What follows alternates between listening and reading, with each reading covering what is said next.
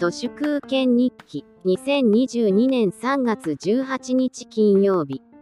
ロシアに併合された後のウクライナみたいな状態を77年も続けている単なる負け犬の日本国民がゼレンスキーさんによるズームウェビナーを国会で開催するかどうかでごたごたしていたら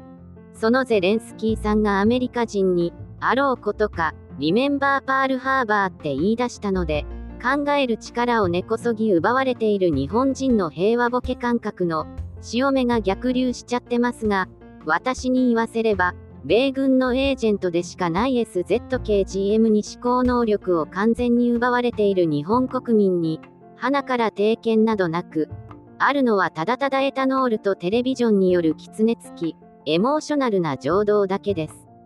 ウクライナを味方するということは、日米合同委員会も解体しないと、近代人としての統一した自我を保てないわけで、潜在的にその矛盾に感づいた、奴隷頭の皆さんから少しずつ傍観者の顔つきに塗り替えられていきます。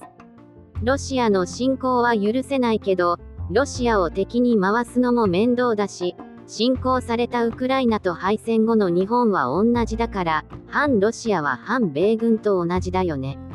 なんだかネタ子を起こす感じになるから、もうそれ以上は、ほほか無理しておきましょうという、お得意のダンマリズム発動です。単なる陰湿ないじめの拠点となり果てた、遅い、疎い、頭のおかしな義務教育においては、ウクライナの平和を祈って千羽鶴を折り始める、いつもの静かな精神崩壊現象があちこちで始まっています。そういうのをスラックティビズムって言うんだよ。怠け者という意味のスラッカーとアクティビズムを掛け合わせた言葉があります。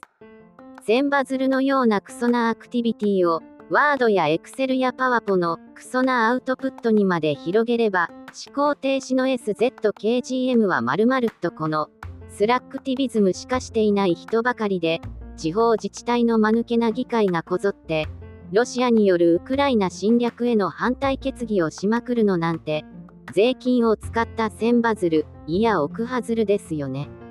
物事を考える力を、スポーツ、セックス、スクリーン、酒、砂糖、脂肪、ソーシャルメディアなどのド S によって奪われている朱子学カルトの皆さんにとっては、乱世とはよくわからないストレスのかかる、気の重い季節だろうなと思います。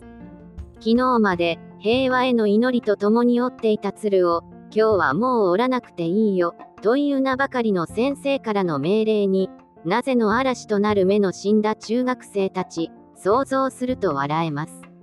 こんな国に誰がした？はいそれは逆コースで金儲けをした敗戦前の軍産複合体の子孫たちです。